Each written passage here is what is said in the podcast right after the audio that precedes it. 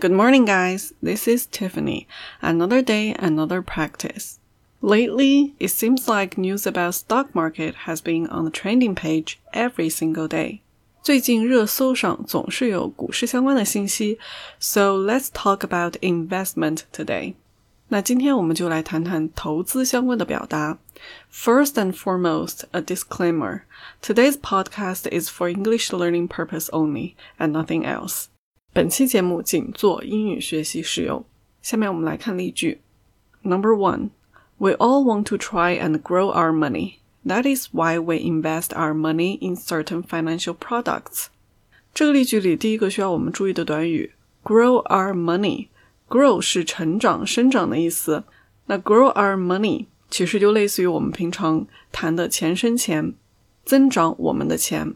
Invest 是动词，投资的意思。那我们刚刚 intro 里面有提到 investment，就是它的名词，也讲成投资。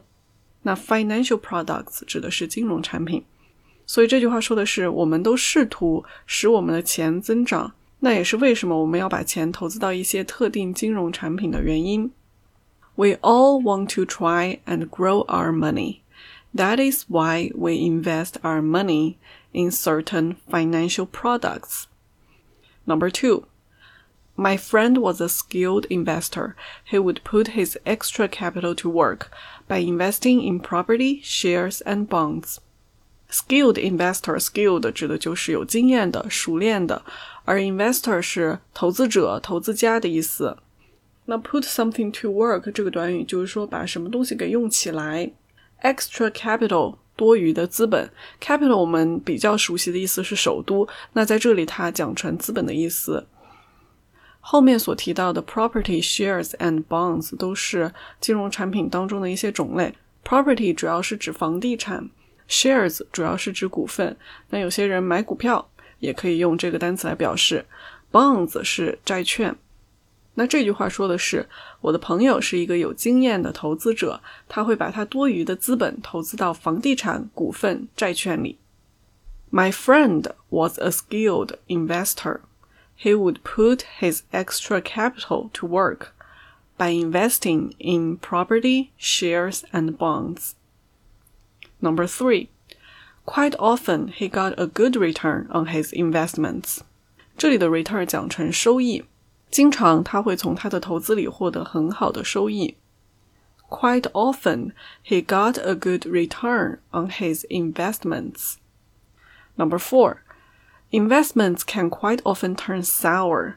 People will often pour their money into bad investments. 第一个短语 turn sour，sour 本身意思是酸了，那这里 turn sour 就是变坏的意思。 后面的 pour something into something，把某样东西倾倒到哪里去？那这里我们可以理解为投资很容易走坏，人们经常会把他们的钱投入到糟糕的投资里。Investments can quite often turn sour. People will often pour their money into bad investments. Number five, not everyone is a successful investor. Sometimes the risk is too great. Risk 就是风险，不是所有人都是一个成功的投资者，有时风险是非常大的。Not everyone is a successful investor. Sometimes the risk is too great.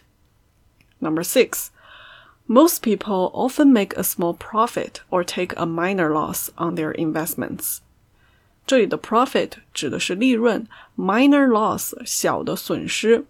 大多数人经常会赚取一点小利润，或者承受一点小损失在他们投资上。Most people often make a small profit or take a minor loss on their investments. Number seven, the only investment I have is a pension plan for the future. Pension plan 就是养老金计划。 我唯一的投资就是一个为今后准备的养老金计划。The only investment I have is a pension plan for the future. Number eight, I don't have time to follow the stock market, so I don't invest my money in shares. 这里的 stock market 就是股票市场，shares 刚刚提到的就是股份股票。我没有时间去跟股票市场，所以我不会将我的钱用于买股票。I don't have time to follow the stock market, so I don't invest my money in shares. Okay, that's it for today's podcast. Thank you so much for listening. See you next time.